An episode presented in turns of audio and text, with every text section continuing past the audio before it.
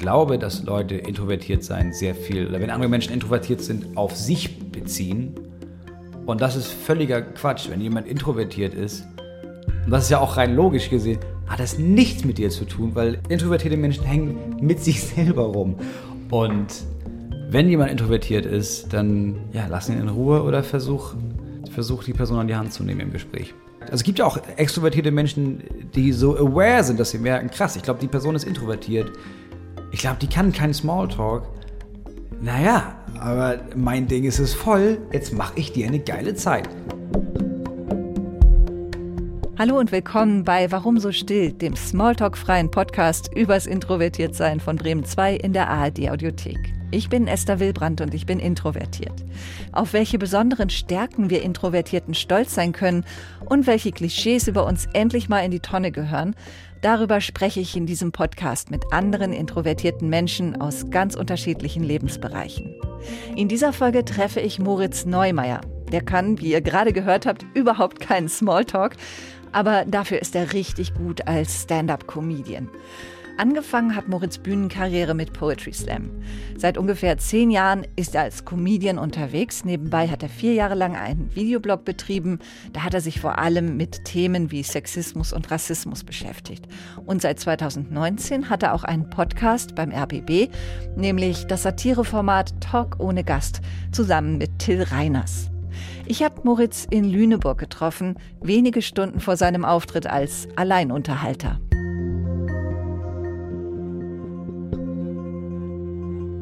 Moin Moritz, ich freue mich, dich kennenzulernen. Das, ja, hallo. du hast mal gesagt, es gibt drei Moritze, den normalen Moritz, den Bühnen-Moritz und den Internet-Moritz. Und welcher Moritz sitzt jetzt gerade hier? Ist das noch der normale Moritz? Nee, ich bin nicht der normale Moritz, ich bin auch noch nicht der Bühnen-Moritz. Ich merke immer, wenn ich da Fisch zwischengefangen bin und wenn für mich nicht klar ist, was ich gerade bin, weil wenn ich privat bin, das ist eine Sache, und wenn ich auf der Bühne bin, und mit der Bühnenmoritz meine ich alles, was um die Bühne rum passiert. Also wenn ich anfange aufzutreten, aber auch schon die Stunden davor, also Öffentlichkeitsmoritz eigentlich. Mhm. Und ich merke, sobald ich meine Rolle nicht für mich 100% definiert ist, werde ich sofort depressiv. Ah. Und das ist, das ist nicht gut. Nee, das ist wirklich nicht gut. Nee, aber ich war jetzt aber auch wochenlang zu Hause und war privat. Mhm. Und jedes Mal wieder vergesse ich, dass es voll schwer ist, nicht nur auf der Bühne zu performen, wenn du wochenlang nicht auf der Bühne warst, sondern auch von einer Rolle in die andere zu switchen. Ja, was, was, was unterscheidet denn den Bühnen-Moritz vom normalen Moritz? Also wie bist du denn in der einen Rolle oder in der anderen? Kannst du das so sagen? Also ja, wie klar. bist du so ganz tief drin? Der Bühnenmoritz, ja, der Bühnenmoritz ist extrovertiert und freundlich und diplomatisch, klug agierend und macht Smalltalk, sorgt dafür, dass die Leute sich alle um, um ihn herum wohlfühlen, ähm, bringt Menschen zum Lachen und ist sehr, sehr menschlich nah, mhm. weil das Teil meines Berufs ist, menschlich nah zu tun, damit Leute mich mögen. das ist eigentlich echt traurig. Aber wenn man das irgendwann erstmal verstanden hat, nach Jahren merkt man, nee, das ist nicht nur traurig, das ist ja richtig doll traurig tatsächlich. Hm. Wie ist denn der private? Der private Moritz ist das ist alles das, was der Bühnenmoritz eben nicht ist. Also nicht, nicht besonders Menschen zugewandt, nicht darauf bedacht, Menschen vielleicht sogar freundlich zu begegnen, aber nicht die zu entertainen, mhm. nicht darauf erpicht, Menschen kennenzulernen, Menschen nahe zu sein. Eher im Gegenteil, eher darauf erpicht, seine Ruhe zu haben und allein zu sein und nichts machen zu müssen und überfordert und angestrengt von den meisten zwischenmenschlichen Interaktionen. Ja, du hast sogar mal in so einem kleinen Online-Tagebuch geschrieben, ich bin introvertiert bis zum Erbrechen. Stehst du so ein bisschen auf Kriegsfuß mit deiner Introversion? Klingt so. Seit ich eine Therapie gemacht habe, nicht mehr so auf Kriegsfuß, weil ich das da erst verstanden habe, dass ich das bin. Also jetzt, jetzt weiß ich, okay, ich habe diese Rollen und ich kann das switchen. Und früher konnte ich das, ich wusste das nicht. Ich wusste, an einem Tag bin ich, für mich war das gut gelaunt und offen und am nächsten Tag war ich dann verschlossen und introvertiert. Und ich habe nicht verstanden, warum. Ich wusste nur, okay, irgendwie weiß ich ja gar nicht, wer ich bin. Also irgendwie bin ich ja jeden Tag so viel anders, dass ich immer das Gefühl hatte, ich weiß gar nicht, wer ich eigentlich im Kern bin. Mhm. Und das hat mich sehr depressiv gemacht. Und jetzt, nee, nicht so sehr mehr auf Kriegsfuß. Also ich bin ab und zu genervt davon, wenn ich eine Rolle einnehmen muss, die ich nicht einnehmen möchte. Weil, ich, weil dann ist es wie so, ein, wie ein Kleidungsstück, wo man merkt, aber es passt nicht. Ich will das eigentlich ausziehen, aber naja, na gut, ein paar Stunden noch. oder ich bin immer weniger auf Kriegsfuß, weil ich immer mehr lerne zu akzeptieren, dass ich bin, wie ich bin. Und wann kannst du ganz gut damit leben? Also wann fühlst du dich so richtig wohl, wenn du ganz alleine bist? Oder? Nee, wenn ich mit meiner Frau und meinen Kindern zusammen bin. Also mhm. es gibt so meine Familie, wir fünf, das ist das, wo ich mich wohlfühle. Und dann, was sehr hilft, ist, sich zwischendurch zu umgeben mit extrovertierten Leuten. Wirklich? Ja, voll. Also ich, hab, ich merke, wenn ich, wenn ich jetzt auf Tour bin, dann ist es nett und ich kann das und ich habe äh, hab meinen Hinak, Hinak Köhn macht meinen Tour-Support seit drei Jahren oder seit zweieinhalb Jahren und sein Hauptjob ist, neben dem Ganzen, klar, er macht den Merchandise mit mir und er baut mit die Bühne auf und er macht das Vorprogramm, aber eigentlich ist er Gesellschaft dafür, dass ich überhaupt auf Tour fahren kann. Mhm. Also überhaupt in der Lage bin, seelisch auf Tour fahren zu können. Und das macht schon Spaß, aber ich merke, wenn ich mit Till Reiners auf Tour bin, mit Till habe ich, hab ich den Podcast, Till kenne ich seit zehn Jahren, mit Till haben wir eine Bühnenshow und das heißt, wir sind dann sieben, acht Tage unterwegs zusammen. Und Till ist mega extrovertiert und das entspannt mich ungemein, weil ich das, weil ich, weil ich merke, ich muss überhaupt gar nicht, ich muss nicht auf Leute zugehen, ich muss hier niemanden entertainen, ich muss mich nicht um die Stimmung kümmern. Und das ist wahrscheinlich anstrengend für ihn zwischendurch, aber für mich heißt das, oh Gott, ich kann auf Tour sein und entspannt sein. Und ich habe eine Menge Spaß mit Till. Also. Ja, das ist super. Das, das ist so eine Art Puffer dann, ne? so für den Außenkontakt. Ja. ja. Introvertiertheit kann ja ganz unterschiedlich aussehen. Also es gibt verschiedene Phasen, habe ich festgestellt. Sie ist auch nicht bei jedem Menschen gleich ausgeprägt. Aber was ich zum Beispiel im Zusammenhang mit diesem Podcast gelernt habe, ist, man kann schon bei Babys feststellen, ob sie intro oder extravertiert sind. Ja. Wie warst du denn so als Kind? Warst du da auch schon so introvertiert? Hast du das schon gemerkt irgendwie? Ich bin ein bisschen anders als die anderen Kinder? Nein, als Baby habe ich das nicht, dass wir Nein, als Baby. Damals im Kreissaal. Nee, aber also die Erzählung, es ist ja für mich die Erzählung meiner genau. Eltern oder meiner ja. Mutter in dem Fall. Und das ist, als Baby war ich extrem passiv. Also ich habe extrem spät laufen gelernt, ich habe extrem spät gesprochen. Also jetzt nicht so, dass man sich Sorgen gemacht hat, aber so, schon so, dass man im Nachhinein denkt, äh, wirklich spät, Herr Neumeier. Ähm, und dann aber als Kleinkind, so ist die Erzählung, habe ich schon Leute entertained. Ah. Also ich habe schon am Tisch gesessen und ich war das einzige Kind in der WG und habe dafür gesorgt, dass alle lachen und habe irgendwie gemerkt, anscheinend habe ich gemerkt, ah, okay, krass, das, ich kann Menschen zum Lachen bringen und das gibt mir ein positives Gefühl und dann habe ich nie wieder damit aufgehört. Mhm. Aber ich, bei meinen Kindern, ich stelle das fest, dass es, es gibt extrovertierte Kinder und es gibt introvertierte Kinder und es gibt Kinder, die switchen hin und her. Ja. Und warst du dann auch so eine Art Klassenclown oder so? Also mhm. hast du schon früh erkannt, so da in die Richtung will ich auch später mal gehen? Nein, das nicht. Aber ja, ich war ein extremer Klassenclown. Mhm und auch immer schon so sehr Klassenclown. Also auch schon mit so einem schwarzen Humor. Also auch schon mit so einer, mit so einer dunklen, also schon mit dem Genuss, auch zwischendurch Witze zu machen, wo es nicht mal mehr Lachen gibt, sondern Leute sagen, alter Schwede, ein bisschen mhm. doll jetzt. Aber ja, ich war die Person, die in fast allen Gruppen funktioniert hat, bis auf ein, zwei vielleicht. Und bei den, bei den PhysikerInnen, ja, ich keine Chance, weil die haben sich wirklich viel über Physik unterhalten. Manchmal denke ich, dass so witzig sein bei Introvertierten so wie uns auch als Überraschungseffekt ganz gut gelingt. Also wenn man mal so ganz lange gar nichts gesagt hat, ne, man hat einfach nur zugehört und dann haut man irgendwie was raus, dann denken alle so, oh, haha, ach, du bist ja auch noch da, na sowas. Und ich glaube, die meisten verwechseln ruhig sein mit, mit langweilig sein. Findest du sowas nervig oder spielt dir das in die Karten oder denkst du darüber gar nicht nach? Ich glaube, dass ich meistens, wenn ich unter Menschen bin, in den Bühnenmoritz umschalte und deswegen komme ich in die Situation nicht, dass ich ruhig bin und still. Also nicht in großen Gruppen und nicht, wenn ich weiß, ich will, dass ich hier gemocht werde. Und ich, ich weiß, wie man Leute dazu bringt, einen zu mögen. Also ich weiß, wie man ein angenehmer Gesprächspartner ist. Ich weiß, wie man angenehm in Gruppen funktioniert, damit man denkt, ach Mensch, wäre doch gut, wenn der Moritz wieder dabei ist. Introvertiert bin ich nur, wenn ich privat bin und privat bin ich nicht in größeren Gruppen, weil das so sehr an meinen Job erinnert, dass ich sofort umswitche. Ich schaffe das jetzt, ich, ich versuche das sehr bei uns an der Schule. Meine Kinder gehen auf eine freie Schule, die komplett darauf basiert, dass wir Eltern diese Schule machen. Das heißt, so 150 Stunden im Jahr investieren wir als Paar in diese Schule. Das heißt, man ist sehr, sehr viel mit Leuten aus der Schule zusammen.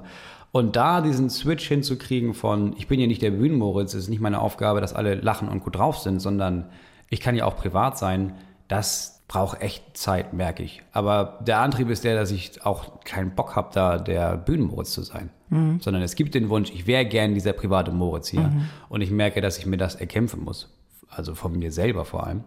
Das heißt, so oft, ich bin nicht still in Gesellschaft, in Gruppen, die ich nicht kenne. Ich bin dann aber still, Also damit ich still bin in deiner Nähe, muss ich dich gut kennen. Ja, verstehe ich. Mhm. Und dann spreche ich das mittlerweile früher oder später an und, und rede mit Leuten über Stille, ob die weil klar, ich kenne das auch, also es gibt ja auch, es gibt auch andersrum, dass ich mit jemandem im Auto sitze oder jemanden sehe und die Person ist still und ich denke die ganze Zeit, oh, jetzt muss ich dieses Gespräch am Laufen halten, das ist ja mega anstrengend, das funktioniert nicht und es kommt nichts. Und dann irgendwann schweigt man dann, aber es ist nicht so ein einfach ein Schweigen, sondern es ist so ein stiller Vorwurf, nicht von der Person an mich, sondern von mir an mich selber, dass ich denke, ja, jetzt schweigen wir, weil ich es nicht geschissen bekomme, dieses Gespräch richtig in Gang zu bringen und mhm. in Gang zu halten, ohne dass mir der Gedanke kommt, ja, aber wir sind ja zu zweit, also wir könnten ja beide ein Gespräch führen und offensichtlicherweise machen wir das beide nicht, vielleicht ist das okay und ab und zu spreche ich das an.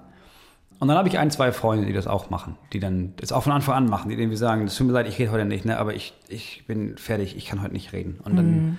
Ist es sofort so ein, oh Gott, ja, ich auch nicht. Okay, lass uns einfach, lass uns hier sitzen und den Kindern dabei zugucken, wie sie Kinder sind. Mhm, das aber sind ist, schöne Momente. Ist das nicht krass, wie man sich immer so einen Kopf macht um diese Dinge, oder? Also es ist nicht selbstverständlich, irgendwie habe ich das, oder wenig ist für uns selbstverständlich. Wir haben immer so das Gefühl, wir müssen jetzt diese Lücke füllen. Also ich habe das zum Beispiel extrem bei Vorstellungsgesprächen jede Sekunde, in der ich da nicht auf diese Fragen mhm. antworte oder so und alle gucken und warten, dass ich was sage, mhm. dann sage ich irgendwas, einfach um nicht diese Stille entstehen zu lassen.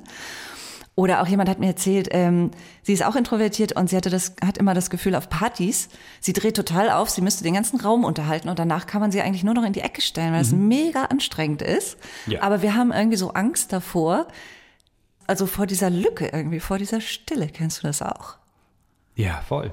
Ich meine, deswegen gibt es ja den Bühnenmoritz. Also deswegen bin ich auch auf der Bühne. Weil ich ja die Bühne dafür nutzen kann, um all das sein zu können, was ich im echten Leben nicht sein kann. Also auf der Bühne bin ja nicht ich, ich. Da kann ich ja spielen, wenn ich will. Und da bin ich ein netter, lauter, witziger Typ. Und ich mag der Typ sein. Und deswegen mache ich das so, so, viel. Und klar, ich lebe auch davon und mittlerweile muss ich das machen, damit wir unsere, unsere Ruine da irgendwie fertig saniert bekommen. Was ich jetzt gerade merke, ist, dass ich seit ich mich damit befasse, dass ich in, im echten Leben nicht so bin mhm. und versuche mehr wertzuschätzen, dass ich so bin, wie ich bin nun mal, hat es den Vorteil, dass ich besser mit mir selbst klarkomme. Es hat aber auch den Nachteil, dass ich den Wunsch verspüre, mehr dieser Mensch zu sein. Das heißt, jetzt gerade ja. steht mir eine 30-Tage-Tour bevor. Und früher hätte ich da richtig Bock drauf gehabt. Früher hätte ich gedacht, okay, 30 Tage lang unterwegs und jeden Tag auf der Bühne und nur dieses, dieses laute Leben leben. Ähm, und jetzt denke ich, also mache ich, weil wenn wir das nicht machen, kann ich unsere Rechnung nicht bezahlen und, und die Schulden nicht abbauen, die wir haben. Aber ich könnte viel lieber jetzt zu Hause sein und weiterhin lernen, so zu sein, wie ich eigentlich bin. Hm. Spannend, das hätte ich, ja. Du hast gesagt, das hängt auch viel mit deiner Therapie zu tun. Ich habe mich auch gefragt, ob das auch so eine Altersfrage ist, also dass du vielleicht am Anfang dachtest, so ich will alles mitnehmen und jetzt kennst du es alles und jetzt kommt der, der, der stille Moritz ein bisschen und klopft und sagt so, jetzt bin ich aber auch mal dran?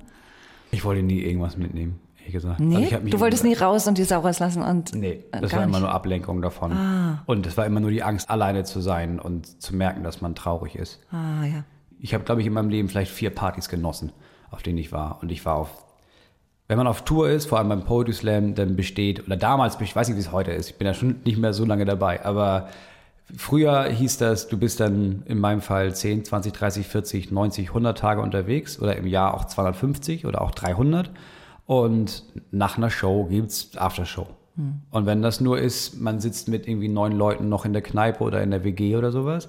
Das heißt, ich habe sehr, sehr, sehr, sehr viele Partys gesehen. Und was ich am liebsten mochte, war, wenn man da gesessen hat. Wenn man da irgendwie, egal wie groß die Runde war, wenn man da gesessen hat und dann hat man Einige haben getrunken, einige haben gekifft und man hat sich unterhalten. Das war schön.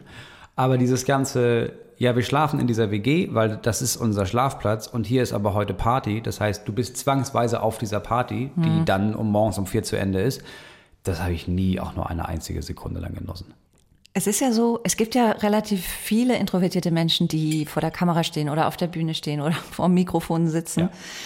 Aber ich glaube, der Trick daran ist, dass man dann als Schauspieler, als Musiker, als Zirkusclown, whatever, hat man eigentlich immer so ein festes Programm, also so einen festen Rahmen, in dem man sich bewegt. Mhm.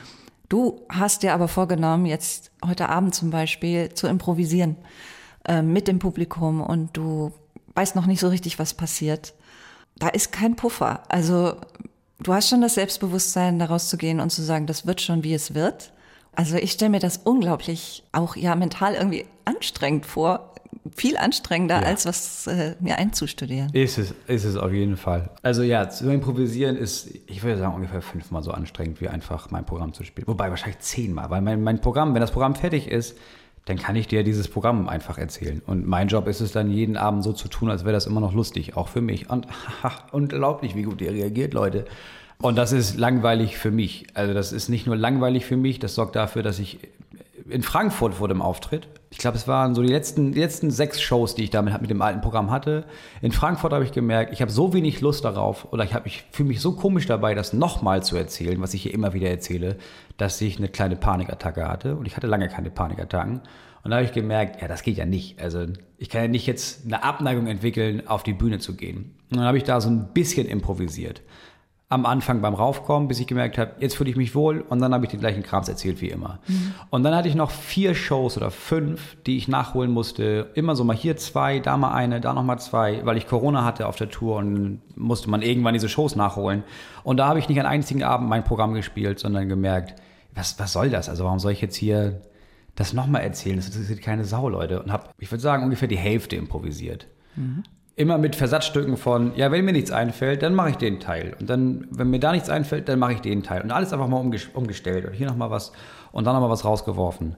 Und da habe ich gemerkt, ja, das macht Spaß. Also das ist anstrengend, aber das macht Spaß. Mhm. Und ich nehme mir das jedes Jahr vor, für jedes neue Programm. Okay, diesmal mache ich eine Stunde Programm und mindestens eine halbe Stunde am Abend Impro. Und ich mache das nie, weil ich habe Angst und das ist anstrengend und vor allem bei 30 Tage Tour ist es 30 Mal am Stück ist es anstrengend.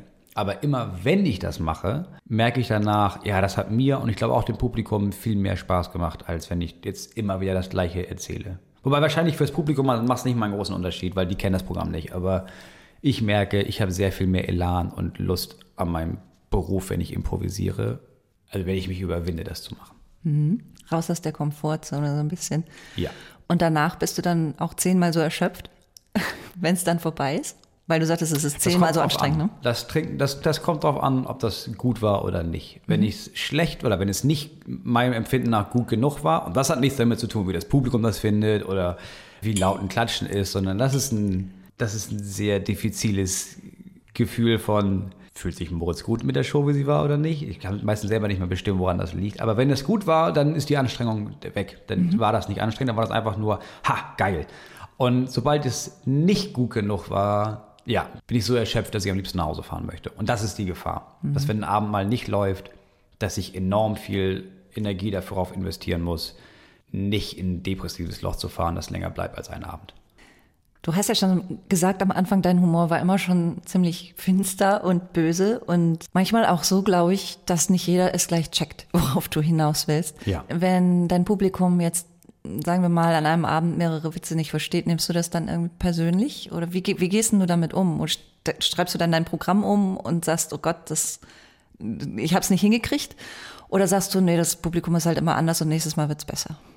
Also heute Abend zum Beispiel haben wir uns das gesagt, wir machen das gezielt in einem kleinen Laden. Da sitzen maximal 50 Leute, mehr dürfen nicht rein. Mhm. Und da improvisiere ich heute, morgen und übermorgen den ganzen Abend, damit ich auf Ideen komme, weil in drei Wochen ist Premiere. So, und wenn heute von 50 Leuten ich merke, ich erzähle irgendwas, bei dem ich selber nicht weiß, ob es funktioniert, weil das ist improvisiert, ich habe noch nie bevor darüber nachgedacht, und ich merke, da sind jetzt 10, 20, 30 Leute, die verstehen das nicht, dann merkt man das, weil dann hast du eine unmittelbare Erfahrung von, das war wohl nicht so verständlich. Wenn ich aber jetzt, weiß ich nicht, in Hamburg-Kampnagel da spiele und da sitzen 1000 Leute, dann merke ich nicht, wer das mhm. versteht und wer nicht. Dann merke ich nur, ist die Stimmung gut, ist das Lachen gut? Ja, das muss reichen. Das ist zu groß, um so einzelne Menschen wahrzunehmen. Aber genau deswegen mache mach ich das in so kleinen Läden jetzt, um wirklich zu gucken, das, was ich mache, nicht nur verstehen Leute das, weil das ist am Ende egal, aber verstört das Leute oder das, was ich da mache, verletzt das Leute oder regt das Leute auf oder lachen die Leute überhaupt? Und das kannst du bei drei, vier, fünf, sechs, 800 Menschen, ist eine Masse an Lachen und die ist laut, weil da sind viele Leute. Aber ob Witze wirklich funktionieren oder Gedanken oder was auch immer man da auf die Bühne stellt, merkt man nur, wenn der Raum so klein ist, dass man jedem Einzelnen vor allem weil es hell ist nachher, äh, ins Gesicht gucken kann und sieht, ja, das sollte ich wohl nochmal überdenken. Du sprichst ja sehr viel in deinen Programmen über Situationen, die dich aufregen, also politisch, gesellschaftlich zum Beispiel. Und ich habe das so verstanden, dass der Humor für dich auch eine Methode ist, dir das Gefühl zu geben, okay, ich kann da was, was die Leute dazu bringt, mich zu mögen. Mhm. Ist Humor aber für dich auch sowas, um mit dem Alltag klarzukommen, um, also ja. so ein Ventil? Ja, also, also der Ursprung von einem Witz ist nie, aha, guck mal, das wäre doch lustig, sondern die meisten meiner Witze sind eine Verarbeitung von eigentlich negativen Gefühlen. Also ich, ich sehe irgendwas und das macht mich wütend oder traurig oder verzweifelt oder ich habe Angst, dann ist mein sofortiger Abwehrmechanismus darüber einen Witz zu machen, um dieses Thema und auch dieses Gefühl von mir fernzuhalten. Und das ist das, was ich auf der Bühne tue. Das ist dieses Jahr ein bisschen anders, weil ich seit einem Dreivierteljahr keine Nachrichten geguckt habe, gezielt. Also ich habe, seit Olaf Scholz Kanzler ist, weiß ich nichts mehr. Und ich mache den Podcast mit Till einmal die Woche und es ist für ihn so ein Running Gag geworden, mir Sachen zu sagen. Also bis hin zum Ukraine-Krieg. Ich habe von Till im Podcast gehört, dass es Krieg gibt. Und das war, glaube ich, vier Tage lang, habe ich das einfach nicht mitbekommen, weil nichts Positives außer Themen für politische Videos bei Instagram kommt für mich aus den Nachrichten. Es ist einfach nur, dass ich das gucke und denke, das wird ja alles nicht besser. Das ist ja geht einfach alles den Bach runter. Und wenn man sieht, was alles schon scheiße ist und man sich überlegt, und aus Versehen sitzt man im Radio auf der Rückfahrt von seinem Urlaub und macht einem, dann kommt die Nachricht, weil man weil man dann das erste Mal wieder in Deutschland ist und Radio hört, weil die Kinder das wollten. Und die erste Nachricht ist, Herr Rhein ist ausgetrocknet. Dann denke ich ja sofort, das ist dann noch beschissener, als ich bis eben dachte. Warum soll ich mir das anhören? Der Nachteil ist aber, dass ich, ich habe keinerlei Themen. Ich habe mhm. keinerlei Themen für ein neues Programm, das ich in drei Wochen aufhören soll. Der einz, das einzig Gute, was dafür der Punkt ist, ist, dass ich habe auch wirklich wenig Tickets verkauft. Also ich muss auch nicht so viele Menschen unterhalten. Vielleicht würdest du mehr Tickets verkaufen, wenn du bessere Themen hättest. Nee, ich würde mehr Tickets verkaufen, wenn ich mehr, äh, wenn ich mehr im Internet wäre. Also ah, ja. ich habe deswegen so viele Tickets verkauft, weil ich im Internet Nachrichten gelesen habe und dann habe ich mich über Sachen aufgeregt ja. und dann konnten Leute im Internet schreiben, ja, darüber rege ich mich auch auf. Und dann haben sich Menschen Ticket gekauft. Und dann saß ich zwei Jahre in der Therapie und habe erschreckend oft darüber geredet, dass ich das nicht machen will, aber dass ich Angst habe, aufzuhören mit dem Internet. Weil das automatisch bedeutet, dass weniger Tickets verkauft werden. Ja, Sichtbarkeit und, fehlt, klar. Ja. Das ist dieses Jahr ist es extrem so, weil gut, dieses Jahr ist auch noch Corona und mhm. dann ist auch noch, Leute, bevor ich mir den Clown auf der Bühne angucke, gucke, ob ich überhaupt Gas leisten kann. Mhm. Alles ist teurer geworden.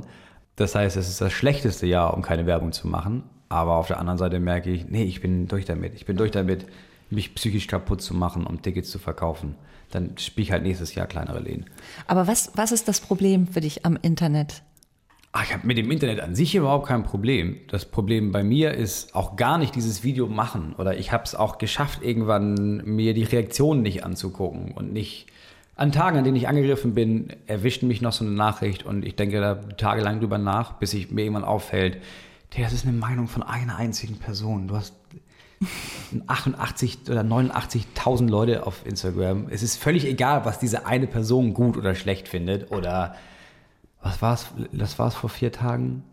Ja, ich war in einem anderen Podcast mit Ina Müller, ähm, 1 plus 1 Freundschaft auf Zeit und der ist, das wird vom SWR gemacht. Und der SWR macht zur Bewerbung immer so einen Share-Pick, wo dann so ein tolles Zitat draufsteht. Und ohne, dass wir gefragt wurden, also uns wurde nie gesagt, was sie darauf packen und sie packen immer irgendwelche, und das ist schlau fürs Internet, immer irgendwelche Sätze auf so ein auf so ein auf so Foto von mir, auf mhm. so eine Kachel, wo du weißt, Leute rasten aus. Und das waren in dem Fall immer Sätze von mir. Und es bedeutet immer, dass das nicht mal auf meinem Kanal ist, sondern beim SWR. Und dann kriege ich irgendwann, kriege ich irgendwann Nachrichten von Leuten, wo ich erstmal denken muss, hä, wo hast du denn jetzt, ah, wahrscheinlich hat der SWR wieder was hochgeladen. Und in dem Fall war das, ich, ich habe nur gesagt, ich habe eine Zeit lang auch Hafermilch, als ich zum ersten Mal Hafermilch getrunken habe, ähm, für längere Zeit, habe ich gedacht, ja gut, okay, das schmeckt ja, schmeckt ja echt gut, ist ja völlig okay. Und dann habe ich zum ersten Mal wieder Kuhmilch getrunken und gemerkt, nee, ich kann mich da nicht umgewöhnen. Kuhmilch schmeckt mir besser. Mehr habe ich nicht gesagt. Mega kontrovers. Ja. Hätte ich nicht, ich habe hunderte Leute haben meinen Kanal gelöscht ähm, bei sich. Ich habe ich hab sehr viele Nachrichten bekommen und ich wurde dann verlinkt von sehr vielen veganen Leuten, ähm, die gesagt haben, so, da sieht man mal, wie dem Comedy Heine hier das Tierwohl egal ist. Und dann habe ich Hassnachrichten von VeganerInnen bekommen. Äh, und am Anfang habe ich, noch, hab ich noch geantwortet und gesagt, Leute, ich habe nicht mal gesagt, ich trinke keine Hafermilch. Ich habe nur gesagt, es schmeckt mir nicht. Ich habe nicht gesagt, um, ich habe doch nur gesagt, dass es mir nicht schmeckt. Ich habe nicht mal gesagt, dass ich sie nicht trinke. Wir trinken sogar Hafermilch. Und dann habe ich gesehen, dass äh, Mundstuhl Mundstuhl machen, das, ja. genau, die Comedy-Leute, das ist der meistgefeierte Kommentar, weil Mundstuhl Official schrieb, dass man auch als Komiker mal überlegen muss, was man in der Öffentlichkeit sagt, ein paar Gedanken machen. Und wenn man von Mundstuhl moralisch zurechtgewiesen wird, dann, da habe ich mich tagelang drüber aufgeregt. Da habe ich wirklich deren Profil mit durchgeguckt, habe für mich im Kopf eine Liste erstellt von wirklich, also wirklich das Video, in dem ihr Frauen, okay, alles klar, wirklich Winnetou müssen wir verteidigen, weil sonst stirbt Deutschland. Das ist auch okay, aber das, was ich gesagt habe, ja. Und dann wird man da reingesogen und dann kann man sich tagelang damit beschäftigen. Das kann ich meistens abstellen. Was mich, weil das eigentlich die Frage war, ähm, was mich, was mich am meisten stört, ist es auf, auf Ideen dafür zu kommen. Weil ich bin dann so, ich denke dann darüber nach und ich brauche eine gute Idee. Und wenn ich drei Tage keine gute Idee habe, dann denke ich trotzdem jede Sekunde, die ich wach bin, darüber nach und werde panisch, dass ich noch keine gute Idee hatte. Das war der Grund, warum ich aufgehört habe. Und was ich richtig gut kann, ist mir ein Thema zu suchen, äh, um mich darüber aufzuregen. Und dann kriege ich tausende gefällt mir und Likes und das sehen sich anderthalb Millionen Leute an, weil alle sich darüber aufregen. Aber das, das möchte ich nicht mehr machen. Ich will mhm. nicht dafür sorgen, weil nichts Gutes entsteht daraus, sondern ich bin wütend, ich packe meine Wut ins Internet, Leute lesen das, Leute sind auch wütend und haben erstmal das Gefühl von, ja, wir sind eine Gruppe und wir sind zusammen wütend. Aber das stimmt nicht. Du bist alleine zu Hause oder im Bus an deinem Handy wütend. Und das dafür, daran da muss ich nicht teilhaben. Mhm. Also okay, ich glaube, wir haben ein Gefühl dafür gekriegt, worüber du dich aufregen kannst, aber worüber kannst du denn eigentlich lachen? Über meine Kinder. Ich kann richtig viel über meine Kinder lachen. Weil ich kann auch, klar, ich kann auch über Comedy lachen. Also ich kann auch über Till. Also ich kann über, über Till lachen. Das kann ich gut. Was seltener geworden ist, weil ich meine, also Comedy ist mein Beruf. Stand-up ist mein Beruf. Das heißt, als ich angefangen habe, habe ich jeden Tag, ich will nicht übertreiben, aber acht bis zehn Stunden habe ich mir Stand-up-Videos angeguckt. Aus äh, vor allem amerikanische, englische, australische, irische, schottische, weil ich habe das entdeckt und gedacht, das ist ja genial, das will ich auch können. Aber ich, das war quasi Recherche. Jeden Tag morgens aufzustehen, sich alle Videos anzugucken, die man findet und abends schlafen zu gehen. Und irgendwann stumpft man ab. Also irgendwann ist einem ja auch klar, wenn man das lange noch selber macht, ah, okay, das ist eine Technik da oben, das gibt ein Timing. Die Witzaufbau ist meistens gleich. Vielleicht weiß ich die Pointe nicht zu 100 Prozent, aber ja, ich weiß, wo das Ganze hingeht. Das heißt, wenn Leute nach der Show kommen und sagen, ey, soll ich dir mal einen Witz erzählen, sage ich ja gerne und denke, nein, du kannst mir nichts erzählen, worüber ich lachen werde. Das kannst du nicht. Und dann gibt es natürlich ab und zu noch mal so Stand-up-Programme, die ich mir angucke und dann lache ich einmal laut, weil, ah, okay, damit habe ich wirklich nicht gerechnet. Aber irgendwann ist das nicht mehr interessant. Und interessant sind die Kinder, weil die Kinder, da kann ich nicht voraussehen, was die machen. Und das ist deswegen so lustig, weil die meisten Sachen machen, mit denen man überfordert ist und auf die man, mit dem man nicht klarkommt und auch denkt, ja, hätte ich nicht kommen sehen. Das ist auf der ersten Ebene sind deren Witze dumm verglichen mit dem, was Leute intellektuell bezeichnen würden, aber weil das eben nicht dieses intellektuelle und Timing und so ist gesellschaftliche Konvention, ist es deswegen lustig, weil es einfach überraschend ist. Mhm. Das ja. und meine Frau. Mit meiner Frau kann ich auch sehr gut lachen. Ich finde, Kinder sind ja auch manchmal total witzig, wenn sie gerade besonders ernst sein wollen. Ja. Wie viel von deiner introvertierten Persönlichkeit fließt eigentlich ein in dein Bühnenprogramm? Also hattest du am Anfang eher das Gefühl, das zurückhalten zu müssen und komplett, also auch nicht drüber zu sprechen und so, und das ist dann nach und nach dazugekommen? Oder wie, wie, wie gehst du damit um in deinem Programm? Spielt das eine Rolle? Es hat hier und da mal vielleicht am Rand eine Rolle gespielt.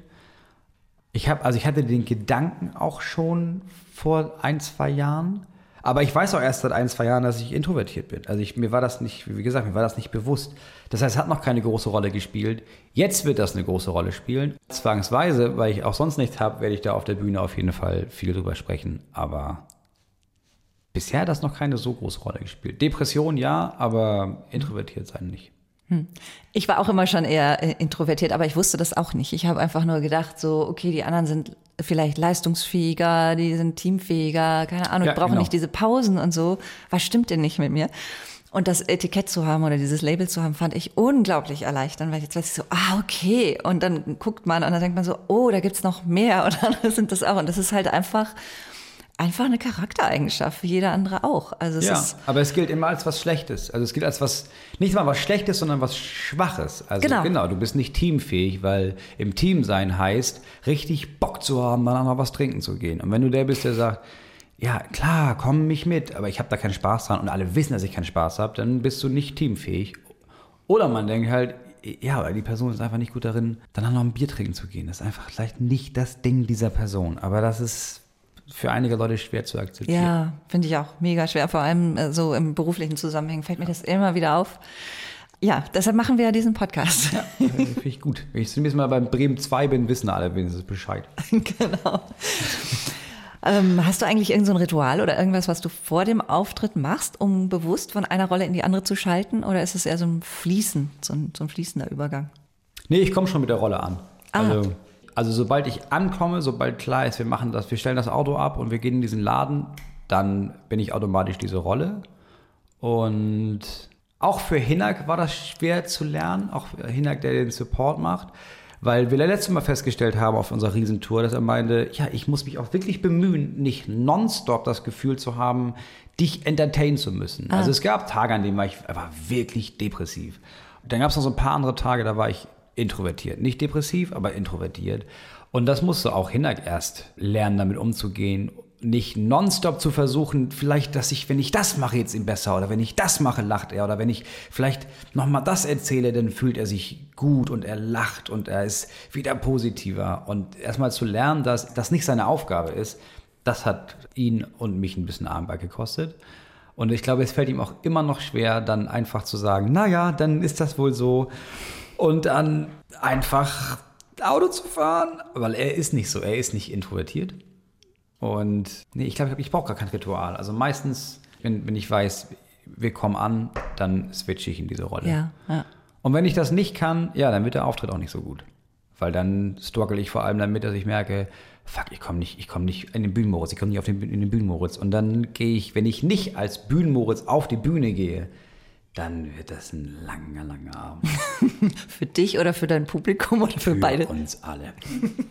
Es sei denn, ich schaffe dann und bringe dann den Mut auf, weil das ist ja noch schwerer zu improvisieren, wenn man in sich gekehrt ist in dem Moment, weil Improvisation heißt ja, sich so zu öffnen, dass man alles aufnehmen kann, um daraus was zu machen. Und wenn ich das dann an den Abenden schaffe, dass ich auf die Bühne gehe und sage, also Leute, pass auf, also mir geht's heute so. Das ist so, wie es sich anfühlt. Und man merkt, das Publikum kann dazu eine Verbindung aufnehmen und sagen, ah, ja, das, okay, und jetzt?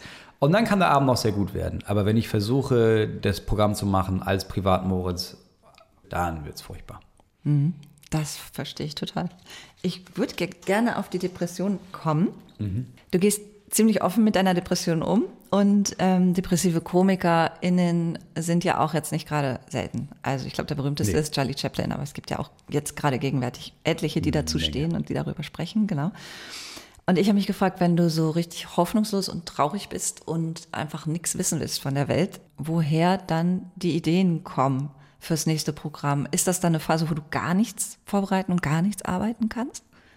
Also dadurch, dass ich die Depression zum Thema gemacht habe, konnte ich ja im Nachhinein, hatte ich ja Material, weil ich dachte, ja, ja gut, also ich habe jetzt währenddessen, ich habe dann geschrieben, aber das war, das war nicht lustig. Also ich habe, ich habe meine besten Texte habe ich geschrieben, wenn ich deprimiert war, aber das ist ja nichts für eine Comedy-Bühne, sondern das, das war was für, ich habe das dann auch mal irgendwo vorgelesen, aber das ist nichts, was man bei, auf einer Comedy-Bühne hören möchte.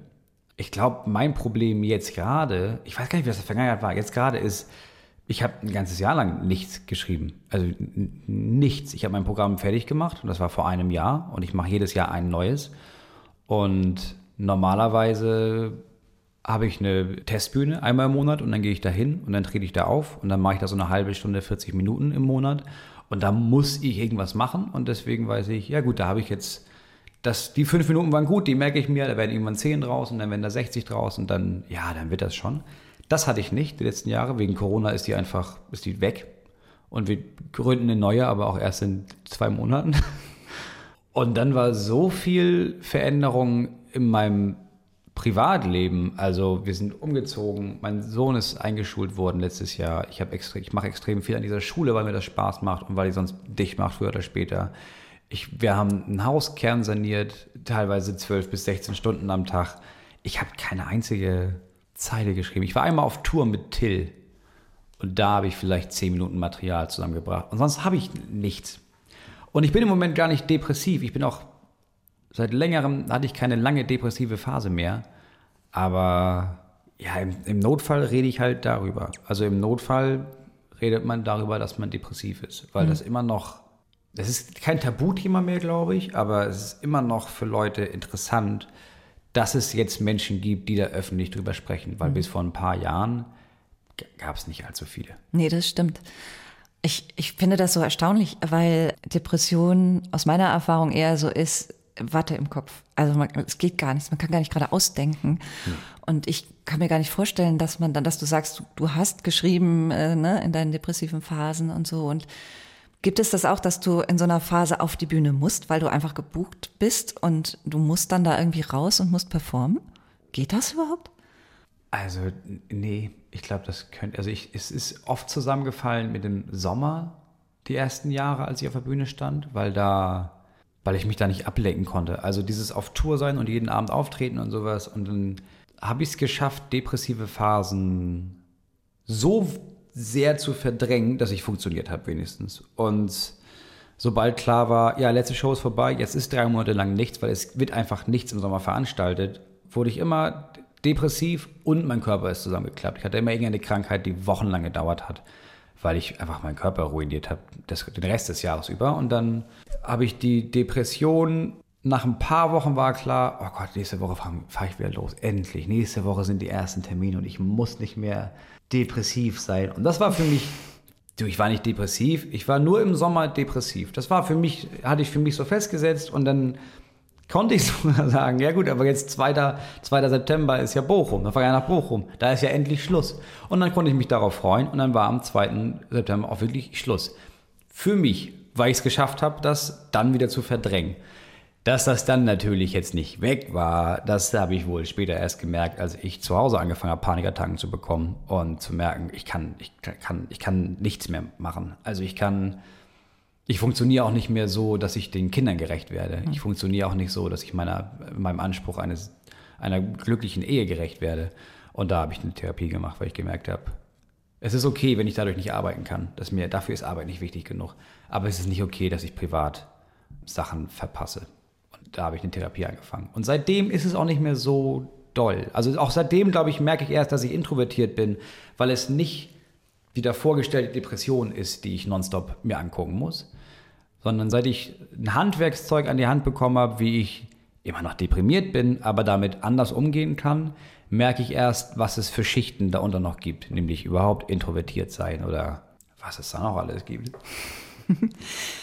Ich habe gelesen, dass introvertierte Menschen eher zu Depressionen neigen, weil wir eben so viel Selbstinspektion machen, viel mehr als die Extros ja. und wir zoomen uns in jede Ecke unserer Psyche rein und finden da noch die, die letzten Krümel, die irgendwie nicht in Ordnung sind. Und ich wollte rausfinden, ob das stimmt. Mhm. Und deshalb habe ich ähm, die Psychologin Veronika Barmann befragt. Die mhm. kommt in dem Podcast jedes Mal vor. Und ich habe ihre Antwort mitgenommen und ich mal gucken, was du dazu sagst. Es gibt ähm, zwei Zusammenhänge, die da wichtig sind. Das eine ist, wenn ich von Depressionen betroffen bin, werde ich sozusagen introvertierter. Depressionen führen in der Regel dazu, dass ich mich sozial zurückziehe, dass ich ähm, soziale Interaktionen auch oft als sehr, sehr anstrengend empfinde. Und ähm, das ist natürlich dann nicht mein Charakter, sondern in dem Fall die Entwicklung von einer Krankheit. Aber das Ergebnis ist einfach dasselbe. Und das ist in der Forschung schwer herauszunehmen. Ne? Deswegen, wir haben da vielleicht eine, man nennt das konfundierte Variable. Aber was auf jeden Fall, wenn wir uns die Kommunikationsforschung Form von Introvertierten angucken ein Risikofaktor sein kann, ist, dass ich eben dadurch, dass ich lieber zuhöre und weniger mich nach außen mitteile, natürlich auch meine Sorgen und Ängste weniger mitteile. Und das ist natürlich für die Entwicklung von Depressionen relativ ungünstig. Ne? Es wäre natürlich gut, wenn ich meinem Umfeld sage, du, das macht mir Sorge oder ähm, ich fühle mich niedergestimmt.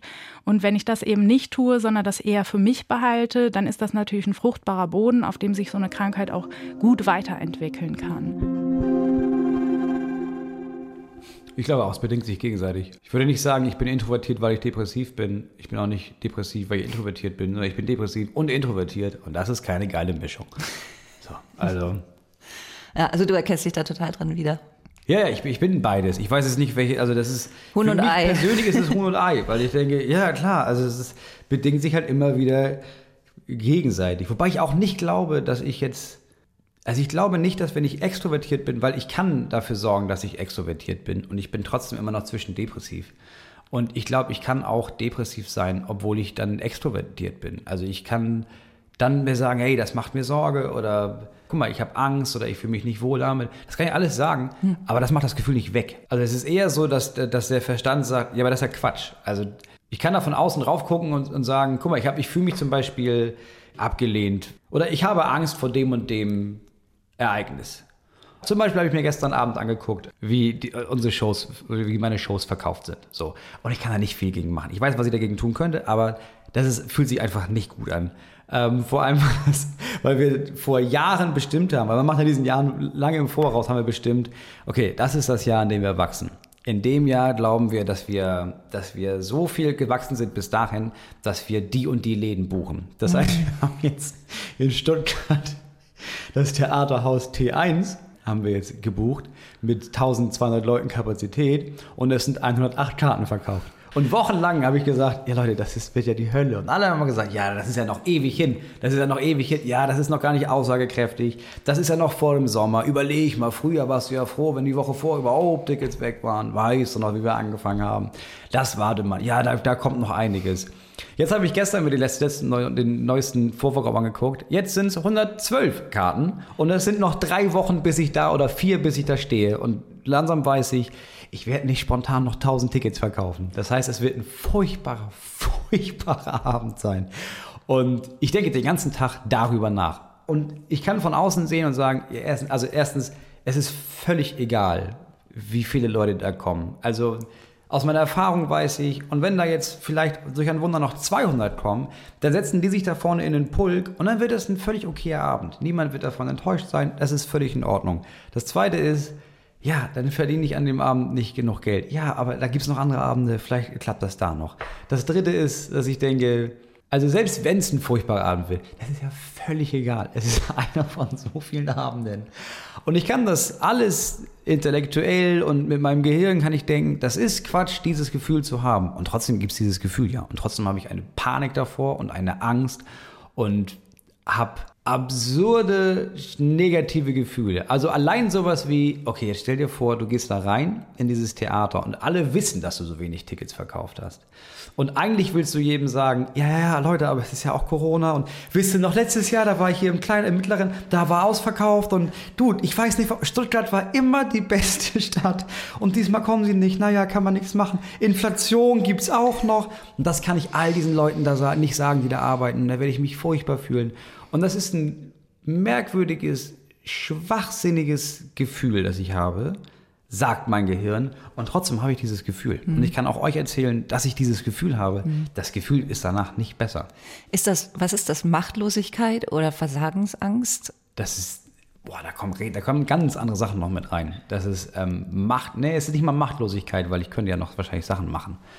Es werden so Sachen angetriggert, die damit eigentlich nichts zu tun haben. Ah. Und zwar Scham und Minderwertigkeitsgefühl und Versagen und die Angst vorm Untergang.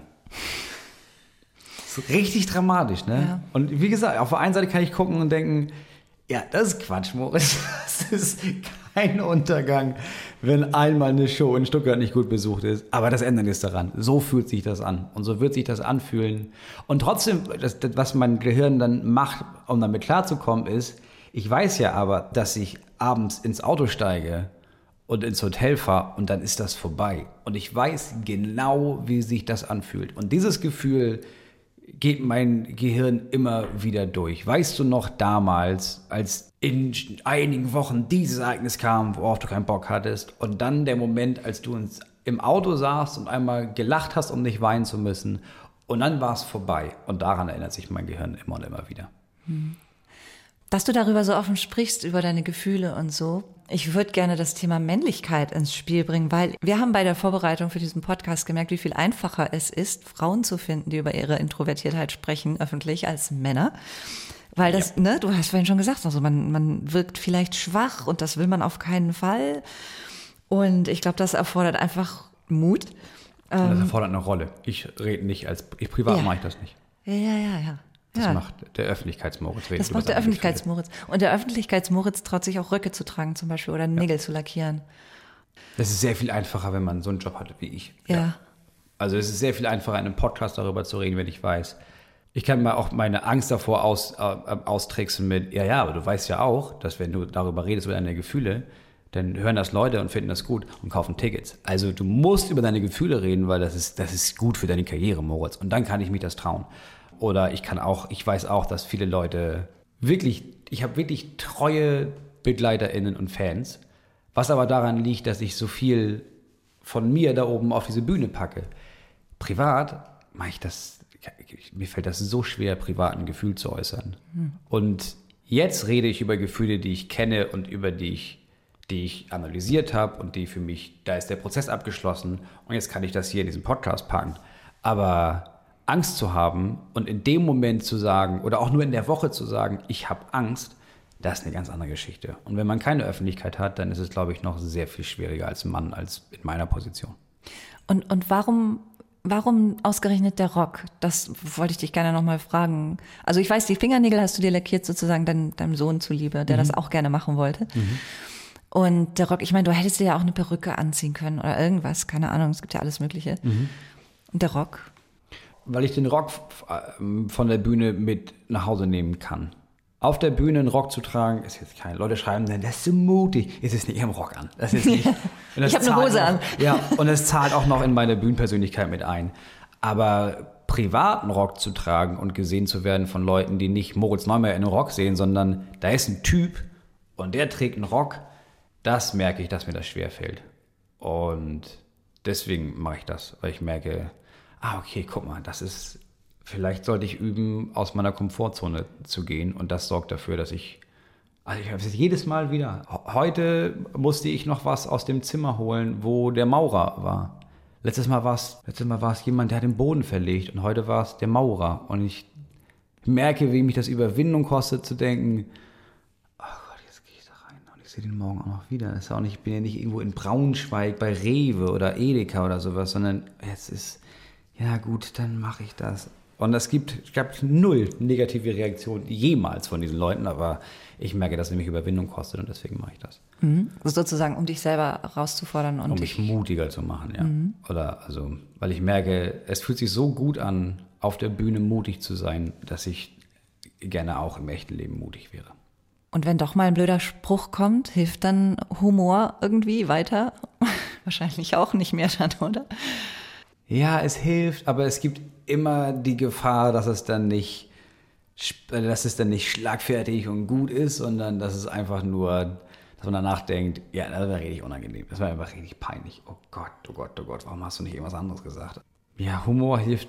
Ja, ich weiß, ich habe glaube ich, ich habe glaube ich noch, ich habe selten wirklich schlechte Kommentare bekommen. Also es ist bisher, ich mach's auch noch nicht, ich habe es auch nicht so oft gemacht, aber es sind eher Blicke und Reaktionen. Es ist jetzt selten, dass jemand was gesagt hat, wo ich denke, es hat überhaupt, es wird nicht kommentiert. Und das macht das auch noch schwieriger. Also wenn nicht noch irgendjemand was sagt, wenn jemand sagt, du scheiß du Transe, kann ich irgendwie sagen, ah, okay, da ist jemand homophob, alles klar, weiß ich Bescheid. Aber keine Reaktion zu bekommen und dann immer zu raten, was die Reaktion vielleicht hätte sein können, der Blick, den ich da war, das, war das so ein Blick oder war das eher? Das macht es ja noch furchtbarer, weil dann hast du ja noch, kannst du noch mehr drüber nachdenken. Ja, klar, endlos. Ja. ja. ja. Das Gute ist, ich lerne damit, dass, wir das, dass es auch für mich, dass mir das scheißegal ist, ob Leute das gut finden oder nicht. Und das war das Ziel. mehr darauf scheißen zu können, was Leute finden. Mhm. Und das, das hilft enorm, weil auf dem Gang von dem Parkhaus hierher haben auch Leute geguckt und haben gesagt, ja, es ist, jetzt, es ist ja für mich völlig egal, wie die meinen Rock finden. Das hilft. Also es ist wirklich einfach Übungssache. Mhm. Habe ich in der Reha gelernt. Am Arsch vorbei geht auch ein Weg. Mhm. Ja. ja. Kann man sich nicht oft genug sagen. Man muss sich das erarbeiten. Ja, absolut. Du hast eben das äh, Stichwort schlagfertig gebracht. Ja. Du sprichst auch auf der Bühne darüber, wie sehr du Smalltalk hast. Und ich glaube, das ist auch so ein typisches Intro-Ding. Da hat aber wahrscheinlich jeder seine andere, Ab seine persönliche Abneigung. Was ist das, was dich am meisten nervt am Smalltalk? Also ich glaube, es ist eher, es ist sehr ignorant, aber also mir gibt es gar nichts. Ich kann aber auch nicht denken, naja, aber vielleicht ja dem Gegenüber. So selbstlos bin ich auch nicht. Also ich habe einfach nie das Gefühl nach einem Smalltalk, da habe ich jetzt irgendwas Positives bei rausgezogen. Du hast es sogar noch mal ein bisschen expliziter gesagt. Du hast gesagt, ich kann nicht Smalltalk, mich macht das wütend und traurig und aggressiv, wenn Leute langweilig sind und ja. als würde mich jemand mit Langeweile peitschen. Ich kann da, ich fühle das so. Ja, ist, manchmal ist es so extrem, dass ich wirklich denke, also dann lass es halt. Wenn du nichts, also es gibt auch tatsächlich Leute, die sich in dieses Smalltalk-Setting begeben und dann nicht mal Smalltalk führen. Du stehst da alleine und es ist klar, du wartest auf irgendwas und die stellen sich dazu und dann stellen die eine Frage und dann war's das. Und dann steht man da und weiß, man müsste Smalltalk führen, den ich schon hasse. Was ich noch mehr hasse, ist, wenn Leute dann nicht mal Smalltalk führen. Und ich denke, ja, aber dann kannst du dich ja auch woanders hinstellen. Also dann musst du mir ja nicht bei mir sein. Das ist ja wirklich das, das ist ja das geringste an Nähe, was ein Mensch jemals aufbauen kann. Da war ich wahnsinnig, ja. Ähm, das aber, ist extrem, ja. ähm, also ich, es gehört auch dazu, dass ich dann schon nicht, nicht gut gelaunt bin oder schon irgendwie überfordert und überreizt bin, aber dann sorgt so ein Gespräch über nichts einfach noch, noch mehr zur Überreizung. Und das weiß Hinak. Und das ist sehr gut, weil Hinak ähm, an den meisten Abenden sich auch dafür zuständig fühlt, dass ich keinen Smalltalk führe. Erstens, indem er präventiv mit allen Leuten Smalltalk führt und er kann das richtig gut, aber auch in der Art und Weise, dass er mich, er, er befreit mich aus Smalltalk. Und mhm. am Anfang war das dann noch mit irgendwelchen Ausreden und mit irgendwie, hey, komm doch noch mal, wir müssen hier noch mal ganz kurz besprechen. Mittlerweile ist es wirklich einfach nur noch, wir müssen, wir gehen jetzt weg. Und dann sage ich, Hinak sagt, wir gehen jetzt weg. Und dann ist das komisch für mich, aber es, ja, es hilft enorm, wenn da jemand von außen kommt und einfach sagt, das ist jetzt vorbei übrigens, euer Gespräch, weil das ist keiner braucht das. Komm, wir gehen weg. Und dann gehen wir weg. Das kann, ist richtig kann, gut. Kann ich bitte auch so einen Hinak haben? Du, das muss man nur bezahlen. Diese Art von Pseudokommunikation, wenn man das nicht kann oder nicht will, das ist aber schon echt fast so eine Art Stigma. Also selbst wenn ja. es also selbst wenn, wie du sagst, da nichts bei rumkommt, muss man es trotzdem irgendwie mitmachen. Und ich finde es auch besonders schwierig. Entweder steht man da als Intro und sagt gar nichts oder man versucht halt den Smalltalk zu vermeiden und versucht ein richtiges Gespräch zu führen und fällt mit der Tür ins Haus. Das ja. kommt auch nicht so gut. Nee, das habe ich auch sehr oft gemacht und das funktioniert nur, wenn man das ankündigt. Also, Achtung, jetzt kommt ein Gespräch. Nee, wenn man einfach sagt, pass auf, ich kann keinen Smalltalk führen. Ich kann, kann das nicht. Ich kann, ich kann das nicht. Deswegen stelle ich dir jetzt eine Frage, die wahrscheinlich aber viel zu krass ist. Ne? Aber hast du mal drüber nachgedacht? Und dann kann man irgendwas machen. Kann man sowas machen wie, wenn eins deiner Kinder sterben müsste, welches? Jetzt sag mal, welches, welches wäre das, worauf du am ehesten drauf verzichten könntest? Oder irgendwas, was, wo, man, wo es ohne Ankündigung, wo man denkt, der kommt hier nicht mehr und der, der kommt nicht, den laden wir nicht mehr ein. Aber wenn man Zum Kindergeburtstag laden wir ja, den nicht mehr ein. Aber wenn man das ankündigt und sagt, pass auf, das liegt daran, dass ich das, ich kann kein, ich kann alles andere, kann ich nicht führen, aber wie wäre es mit der Frage? Dann klappt das oft genug. Dass hey. Leute irgendwie, weil Leute dann denken, ja, ist eine interessante Frage. Stimmt, habe ich nicht drüber nachgedacht. Und man kann sich einfach zwei, drei Fragen vorbereiten, bei denen man weiß. Und man, je öfter man das macht, desto öfter merkt man ja auch, auf welche Fragen Leute eher anspringen. Mhm. So, weil es gibt so ein paar Fragen, da merkt man, da antworten die Leute zu. Also ganz Klassiker ist, wann hast du zum letzten Mal geweint? Und die Leute überlegen dann wirklich. Und dann kommt sofort die Frage, oder du, du siehst in dem Gesicht der Leute, wie sie, wie sie sich denken, äh, was sage ich jetzt? Also ich habe halt geweint, weil ach, da habe ich diesen Film gesehen, oder ich habe geweint, weil ich überfordert davon war, dass meine Frau zu lange diesen Typen angeguckt hat. Und ich bin eigentlich nicht eifersüchtig und ich weiß nicht, was an dem Tag los war, aber ich habe sofort das Bild davon gehabt, dass sie vielleicht diesen, diesen Typen durchbrennt. Und der eine Seite meines Gehirns wusste, das ist völliger Bullshit, aber ich musste trotzdem irgendwie was runterstocken. Erzähle ich das oder sage ich, naja, letztens haben wir äh, Lotta aus der Krachmacherstraße und da muss ich immer noch weinen. Also du merkst dann, wie sehr die Leute in so ein Gespräch eintauchen wollen. Und wenn sie ehrlich antworten, kann man von da aus sich viel besser unterhalten als Smalltalk. Ja.